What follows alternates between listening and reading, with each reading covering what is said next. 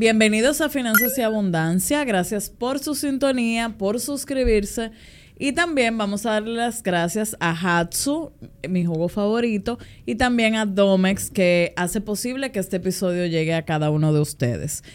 Hoy tenemos una invitada de lujo, que es alguien que tengo el honor de conocer hace años, porque tenemos una relación de amistad, de admiración y también he sido su asesora financiera. Bienvenida, Eric Carmen. Gracias, gracias. La verdad que es un placer muy grato para mí estar aquí contigo. Nos hizo falta su esposo, ¿verdad? Que no se puede quedar. sí. Eh, pero hoy tenemos plato fuerte. Vamos a hablar del corazón y las finanzas. Wow. ¿Verdad? Claro. Eh, primero, es un tema que surgió incluso detrás de cámaras. Se siente que hay un auge como del tema de enfermedades cardiovasculares, de infartos. ¿Qué dice desde el punto de vista médico lo que vas viendo? Wow, eso es un tema eh, que sobre todo en los últimos tiempos ha traído mucha preocupación eh, en la población, que tiene su parte buena, porque eso lleva a las personas a que actúen y que detrás de esa preocupación tengan la intención de comenzar a hacerlo diferente. Eh, son muchos los aspectos que hay que analizar cuando hablamos de, de, eso. Mucho tiene que ver con el impacto del estilo de vida que nosotros estamos llevando el día de hoy. La realidad es que los pacientes de cardiología, eh, yo te comentaba que, por ejemplo, en mi práctica, cuando yo inicié mi carrera de cardióloga, los pacientes tenían 50, 60 años. Ya es cada vez más frecuente ver un paciente, eh, por ejemplo, con hipertensión, con 30 años, 35, incluso menos, que la realidad es que no era tan frecuente eh, hace unos 5 o 6 años atrás, cuando yo prácticamente inicié mi, práctica, y es la realidad que, tenemos hoy en día. ¿A qué se, por el tema del estrés y todo eso? Yo diría que es un conjunto de factores. O sea, es, es, importante ver, ver el ser humano como un todo. O sea, tiene que ver el estrés, pero también tiene que ver lo, lo que hacemos día a día. O sea, cómo nosotros desarrollamos, hacemos nuestras funciones. Siempre estamos completamente estimulados de alguna forma. Eh, hoy en día es un reto tú lograr ir a un gimnasio quizás una hora, 45 minutos, tres veces a la semana. Ya, ya eso es un mérito bastante eh, grande para una persona que saque ese tiempo dentro de su agenda.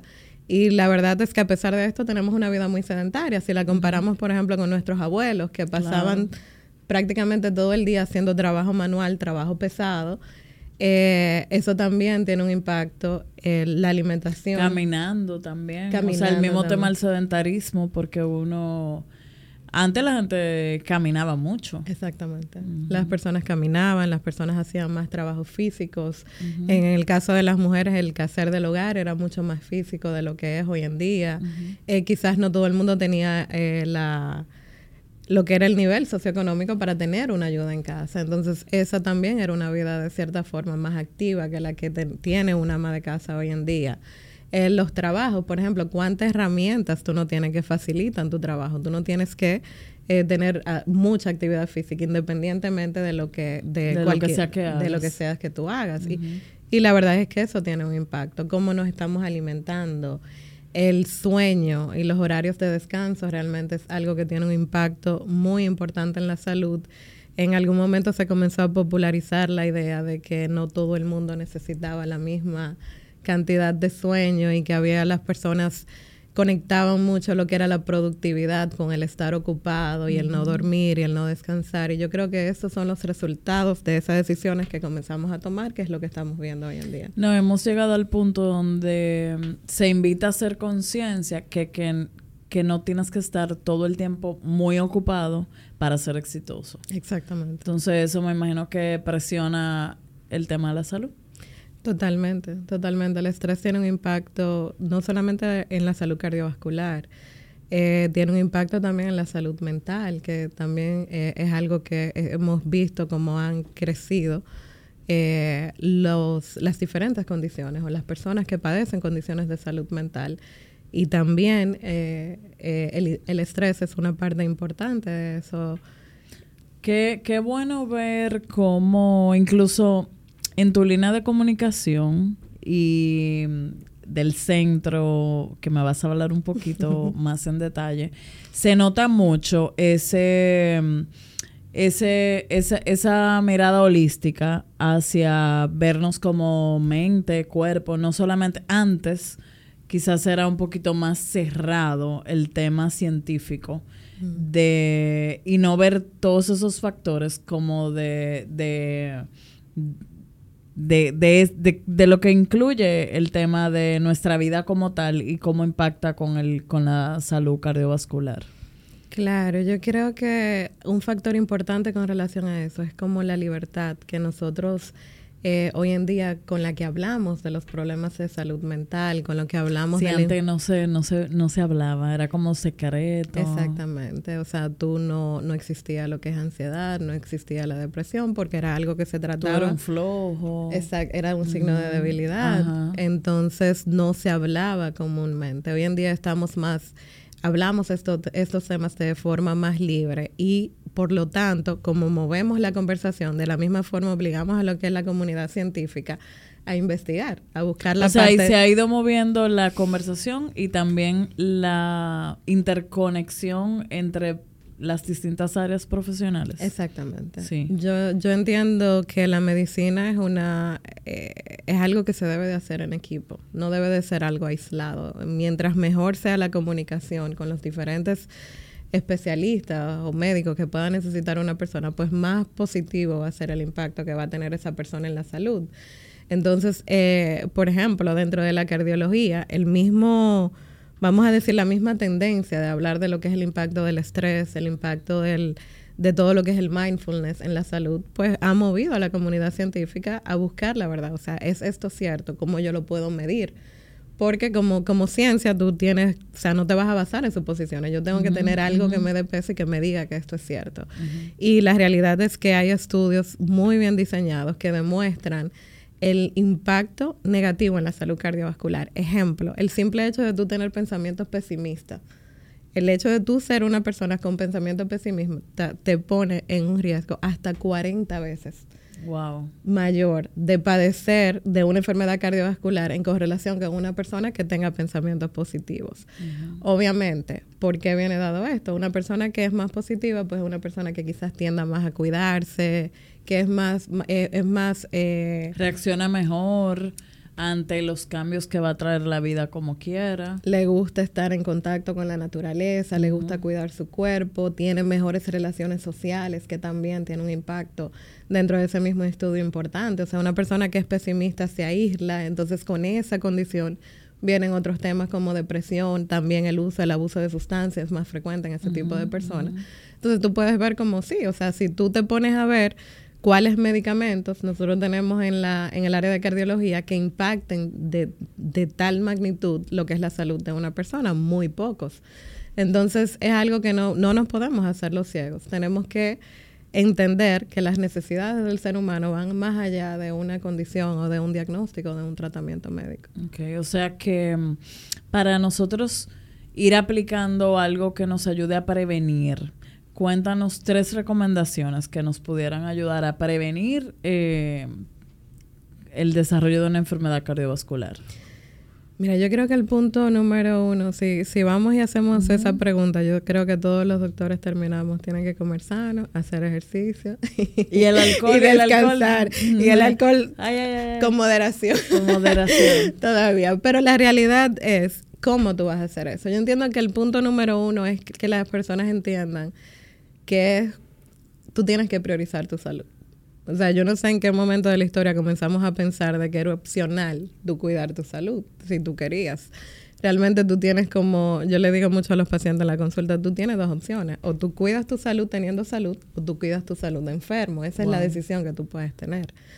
Eh, y es básicamente a partir de ahí, de tú entender la importancia de tú priorizar tu salud como el principal recurso que tú tienes para poder llevar a cabo cualquier meta que tú te quieras trazar, financiera, de vida. Sin salud no disfrutas nada de lo que tengas, de lo que tienes o de lo que vas a tener. Exactamente, y se vuelve un futuro muy incierto, independientemente de tus acciones. Entonces yo creo que es partir por ahí, comenzar a priorizar, ver la salud como una inversión. Eh, yo no sé si es algo cultural, pero de repente todo lo relacionado a la salud. Eh, te lo encuentras caro, pero entonces no te encuentras caro una cartera. Exacto. O una experiencia. Pero yo le digo mucho a la gente, tú pagas un seguro de vehículo anual, pero te cueste, te molestas pagando el seguro de salud. Exactamente. Mm. Y no lo cuestionas. Sí. Y no lo cuestionas. Entonces, esa, esa es la importancia, primero de que las personas vean y después que tú es algo como muy personal y yo siempre le digo, eh, siéntate y, y escribe en un papel cuál es tu versión de salud. O sea, ¿dónde tú te ves a los 70 años? ¿Cuál es la salud que tú quieres tener? Y tú comienzas a accionar en torno a eso, porque hoy en día la realidad es que tenemos un exceso de, información y, y también hemos romantizado demasiado lo que es el cuidado de la salud. Y llega un momento que cuando tú como persona joven decides me voy a cuidar, entonces tú te crees que es todo el el Instagram que tú tienes que aplicar. No, y yo, yo voy a ser muy sincera. O sea, por ejemplo, hay, hay mm, costumbres de que uno se hace un chequeo, por ejemplo, las mujeres con el tema de la campaña de prevención, eh, siento que los últimos 10 años quisiera creer, ¿verdad?, que todo el mundo se hace su chequeo, que se hace su mamografía, que va al ginecólogo, etcétera, pero yo pasé he pasado toda la vida y hace como tres días fue que me hice por primera vez un estudio cardiovascular. O sea, como que si tú no sientes nada, tú no, andas buscando eh, ningún tema cardiovascular. Y quizá por eso la gente llega ya cuando tiene el, el problema encima. Sí, sí, es O sea, como que no hay un punto de, hoy voy a salir a hacerme un estudio, una prueba de esfuerzo. Claro, mira, con, relación a la salud de la mujer, yo entiendo que eso es, eh, es algo como que todavía está, falta mucho por hablar y por concientizar a las personas. O sea, la salud y la necesidad de la mujer es algo completamente diferente y lo vemos en la práctica. Eh, hasta como dices, prevención para la mujer era su chequeo ginecológico, su mamografía, su sonomamografía, el papá Nicolau, qué bueno pero la realidad es que producto de esos mismos cambios de, que hemos ido haciendo en nuestro estilo de vida, hoy en día el riesgo de la salud cardiovascular de la mujer pues ha aumentado considerablemente. Y entonces junto con eso, cuando tú vas a ver cuál es la principal causa de muerte, de discapacidad, es precisamente la enfermedad cardiovascular. Entonces, la prevención ya no va tanto dirigida solamente al hombre, aunque sabemos que quizás los eventos como los infartos suelen ser más frecuentes o estadísticamente son más frecuentes en el hombre, pero vemos que la frecuencia por sí en mujeres está aumentando. Y de hecho el pronóstico suele ser peor. Y cuando tú hablas de pronóstico, ¿por qué es peor? Influyen muchos factores sociales, como cuáles la mujer busca ayuda más tardíamente porque priorizamos Andas resolviéndole la vida a todo, a todo el mundo menos la tuya. Se da, eh, y esto es estadística, regularmente cuando una mujer acude a una sala de emergencia, aunque somos más propensas a tener dolores que se consideran atípicos, o sea, no son tan característicos como el dolor del pecho que se describe en el hombre, en la mujer puede ser diferente, puede ser un dolor que se presenta en los brazos, en el estómago. Entonces, cuando una mujer acude en la emergencia, el abordaje es completamente distinto a como es en el hombre. Siempre hay una percepción de que, ah, quizás está ansiosa, ah. quizás tuvo algún problema, quizás eh, eh, se tarda más en tú hacer el abordaje. Por ejemplo, un hombre va a una emergencia con un dolor de pecho. De una vez le hacen su... Le hacen su electrocardiograma, le hacen todo lo que le deben de hacer. En el caso de la mujer hay retraso. Porque quizás, por ejemplo, como médico, estamos todavía acostumbrados a que estas enfermedades no son tan frecuentes en la mujer.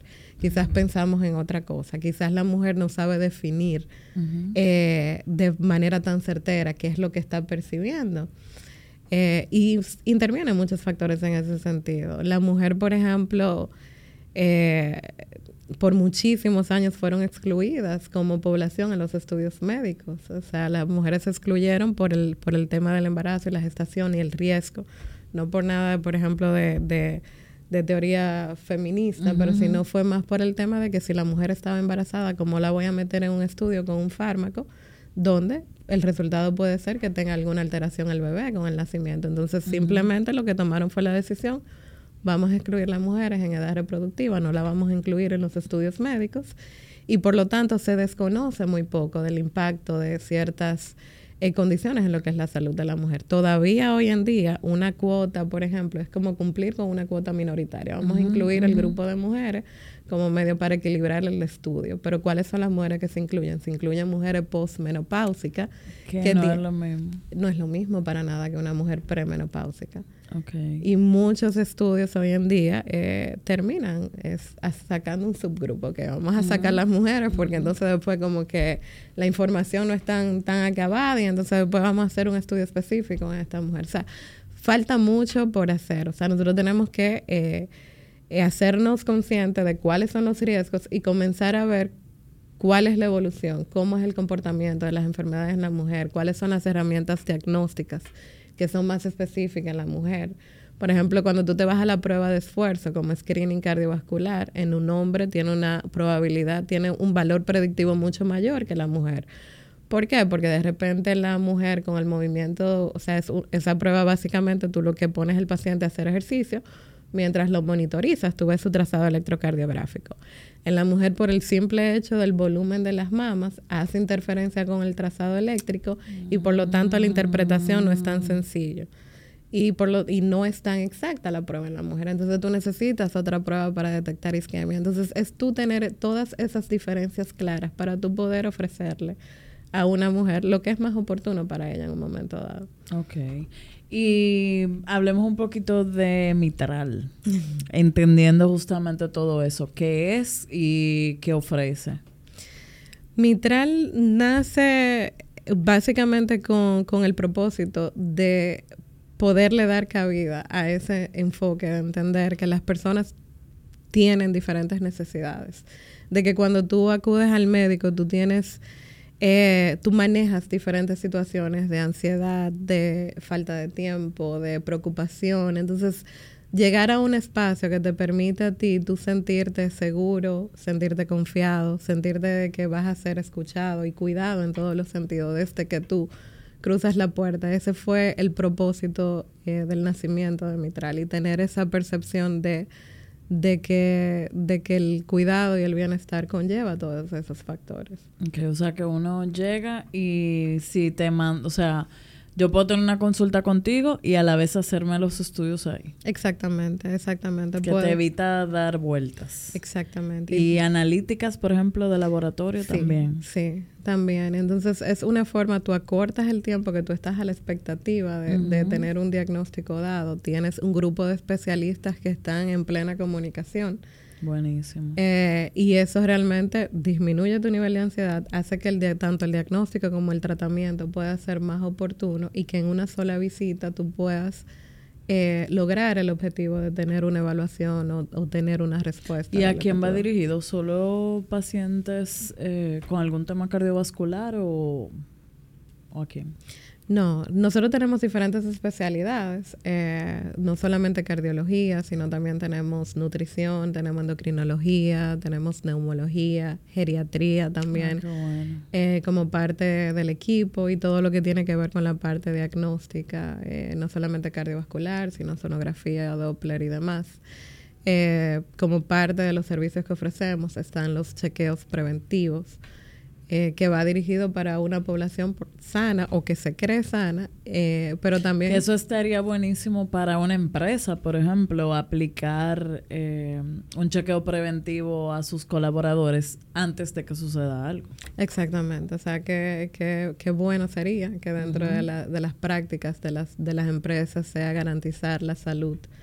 del, del, de los pacientes y cuando tú lo pones a ver y tú tienes un enfoque, por ejemplo, económico, que, me, que es, es más costo efectivo. O sea, yo quizás darle las herramientas que tiene, que tiene mi, mi colaborador, de que pueda tener un chequeo, de que cualquier cosa lo pueda descubrir a tiempo y que tenga un diagnóstico oportuno y no ya cuando es muy tarde y la salud se ve muy comprometida. Excelente.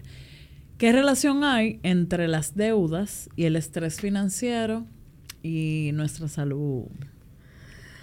Eh, tiene todo que ver. O sea, el que ha experimentado pasar por situaciones de deuda sabe cómo se altera todo en su cuerpo. O sea, hay una conexión constante, una comunicación constante entre tu cerebro y tu cuerpo. Entonces, el cerebro no, no sabe la diferencia entre un peligro real a una percepción de un peligro. Y eso altera, me imagino, el ritmo cardíaco. Claro, hay una constante liberación de neurotransmisores, adrenalina, noradrenalina, cortisol. El impacto que eso va a tener es aumento de presión arterial, aumento de frecuencia cardíaca, a mayor exposición al cortisol también hay más resistencia a la insulina. Al tener más resistencia a la insulina te pone en riesgo no solamente de enfermedad cardiovascular, sino enfermedades como diabetes, hígado graso, eh, el estrés financiero, sobre todo, afecta también de manera importante lo que es la parte del sueño. O sea, yo no conozco una persona que tenga deudas y que, duerma, feliz. Que duerma feliz. O sea, una de las cosas que primero se afectan es, el sueño y eso también va a tener un impacto negativo en lo que es la salud porque no tienes como ese descanso. O sea, durante el sueño lo que debe de ocurrir es justamente lo contrario disminuye presión, te apagas. Disminuyes la frecuencia cardíaca, el cuerpo se prepara para hacer su, su fase de reparación y tú estás constantemente estimulado y entonces por lo tanto ahí vienen los problemas de, de presión alta, de arritmias, taquicardias, palpitaciones eh, que suelen expresar los pacientes. Okay. Eh, la comunidad médica en República Dominicana y creo que quizás en Latinoamérica también, eh, tiene que durar muchos años estudiando y no, o sea, llega un momento donde tú empiezas a recibir una remuneración, pero mientras estudias es quizás solo invirtiendo. ¿Qué recomendaciones, fruto de tu experiencia, tú le darías a, a un doctor, a alguien que está estudiando y a alguien que se acaba de graduar? Mira, cuando... Desde el punto de vista financiero, ¿verdad? Sí, por supuesto. Realmente medicina es una, es una carrera muy demandante en todos los sentidos. Cuando tú estás estudiando, muchas veces por el compromiso del tiempo, quizás tú no, no tienes la libertad de tener un trabajo, una entrada adicional. Entonces, eh, muchas veces tú vives en casa de tus padres, te comprometes completamente a lo que es el estudio para poder tener, finalizar tu carrera pero la verdad es que cuando nosotros hablamos de salarios, por ejemplo, salarios en la República Dominicana, ¿qué salario percibe un médico residente que recién está estudiando? Versus quizás cuál es el salario que puede percibir una persona eh, que trabaja en un banco o que está haciendo una pasantía, eh, no sé, quizás en un banco, en una empresa. Entonces, quizás a, a, ti te ha tocado asesorar. Y hay un tema de que mientras estudia, alguien en negocios empieza a puede convivir un trabajo con, su carrera, pero el que está estudiando medicina, la distribución del horario como tal no te permite casi trabajar en momentos. De verdad que yo admiro mucho a los, los jóvenes que logran hacer eso. Muchos, por ejemplo, muchos de los de la de las personas que he visto que pueden hacer eso, hacen enfermería, se dedican a, a diferentes áreas de la salud eh, el resultado que tiene que tarda mucho más en poder, en poder terminar una carrera como tal. Eh, pero la verdad es que tu calidad de vida se compromete muchísimo. Y entonces yo creo que algo que hacemos mucho los médicos es vivir en el futuro. Cuando yo termine voy a hacer tal cosa, cuando yo termine voy a hacer tal cosa. Esto nada más son cinco años y después voy a poder tal cosa. Claro. Entonces vivimos el día a día durante toda la carrera y entonces yo creo que después no tarda un poco, todavía terminamos la carrera y, y no terminamos como de organizarnos porque siempre estamos como en el futuro, cuando yo haga esto, cuando yo trabaje más, cuando tenga, haga lo otro, cuando haga la especialidad. Entonces vivimos constantemente eh, en, ese, en esa meta futura. nos comprometemos mucho porque no es solamente terminar una carrera, cuando haces una especialidad, ya tú estás en una etapa de tu vida donde muchas veces tienes familia, tienes matrimonio, tienes compromiso, pero también quieres especializarte y eso conlleva un impacto económico que uno incurre en deudas para poderlo, para poderlo lograr. Y entonces es difícil, eh, es algo que, recién lo estoy aprendiendo, cómo tú puedes organizarte, independientemente de cuál sea el salario o, o, lo que tú puedas producir en un momento dado. Yo creo que es un tema de tú aprenderte, organizar y, y ver qué, qué cosas tú puedes ir haciendo desde tu momento presente para, para asegurarte quizás tener un poquito más de libertad de tiempo, de decisiones en, en un futuro no tan lejano. Ok, o sea que sí, eh, sí entiendo que el tema de especializarte te haría dar un salto financiero. O sea, como que es el tipo de decisiones que tú debieras hacer lo posible por tratar de que suceda para que puedas mejorar financieramente. Totalmente. Totalmente. O sea, Totalmente. lo contrario es si depende de un sueldo muy bajito y te haría mucho más difícil eh, escalar. La diferencia entre tú emplearte y tener un salario fijo versus tú ten- ser independiente y poder tener más entrada es completamente la especialización, es una realidad que nosotros tenemos. Los salarios que percibe quizás un médico general, eh, pues no es un salario que te permite mucha libertad. Entonces, especializarte es una meta que va de la mano eh, no solamente con tu desarrollo como académico, como profesional, sino también de tu desarrollo eh, económico. Entonces, de cierta forma, es una inversión que tú haces. Y algo que he visto mucho, que mm, hay una parte de trabajo quizás en el Estado, o sea, o un salario fijo, ¿en qué mo- y otra parte como en la parte privada y quizá otra parte en o, o sea, tres o cuatro trabajos. ¿En qué momento tú le aconsejarías a ti de hace tres años eh, como que a que cuando soltar algo o, o no? Mira, eh, en mi experiencia... ¿O qué cambiarías de esa de ese rejuego que se, se repite mucho? Mi experiencia personal me tomó tocar fondo. O sea, a- hasta, hasta el final. Yo, te pone- o sea, estar en la disposición de ver qué yo estaba haciendo con mi tiempo, qué yo estaba haciendo con mis recursos. O sea, yo llegué, pues, eso fue previo a la pandemia, que fue el primer contacto que tuve contigo, que yo no sé si lo recuerdas. claro que lo recuerdo. Yo estaba en ese momento, yo tenía el, el trabajo a nivel público, que era a nivel hospital. Yo estaba trabajando en San Pedro, yo tenía una práctica privada aquí en Santo Domingo, dos o tres veces Tres a la niñas. semana, tres niñas. Eh, dos o tres veces a la semana iba de San Pedro a Baní y de Baní a Santo Domingo. Ay, mi madre. Eh, y prácticamente eso me costó muchísimo. O sea, me, me- o sea, se vio comprometida mi familia, se vio comprometida la salud emocional de una de mis hijas. De haber seguido así, creo que hasta mi matrimonio. O sea, tú te pierdes dentro de esa dinámica de trabajo, trabajo, trabajo, tráfico, trabajo, más trabajo. Y lamentablemente es algo que muchos de mis, de mis colegas y mis compañeros, pues, pasan.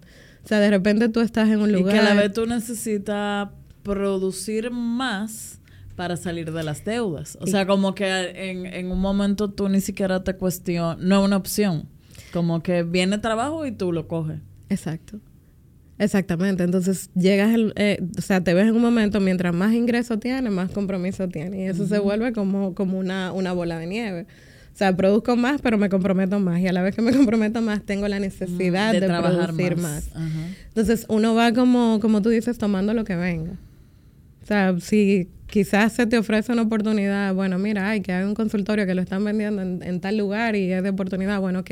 Pero tú no te sientas a pensar y tú dices, ¿cuánto yo voy a durar trasladándome de un lugar a otro? O sea, ¿qué pasaría si de repente yo decido no hacer eso, me quedo donde estoy? ¿Qué yo tengo que hacer para yo, desde donde estoy, si no quiero sacrificar ese tiempo, poder producir lo que yo necesito producir? Entonces, eso es lo que pasa con muchos de los colegas. Trabajan en dos y tres instituciones, trabajan a nivel público, entonces tú te pasas todo el tiempo de un lugar a otro.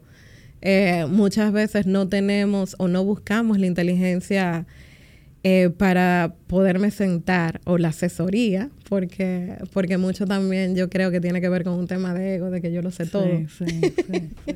aunque me crucifiquen, pero es la realidad, o sea, yo lo sé todo. Entonces, yo no me voy a asesorar, por ejemplo, yo no voy a buscar un, un asesor financiero que me diga, o sea, que me diga, mira, esto es lo que tú estás haciendo con tu dinero. O sea, en esto tú estás empleando tu tiempo.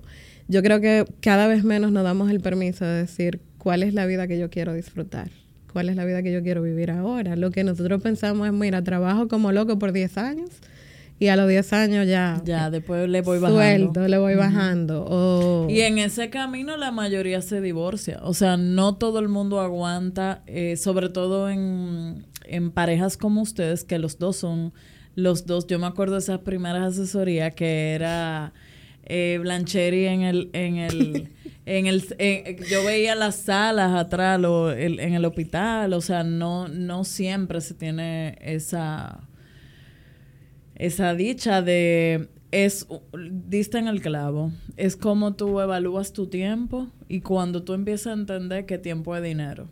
Exacto. Y entonces tú dices wow pero qué yo puedo hacer y vi también en ti particularmente fuera de la pareja un deseo de crecimiento personal de invertir en mentorías en o sea como que esto que vemos hoy que tú tienes una o tienen una clínica, es fruto de, ir trabajando e invirtiendo mucho en ti.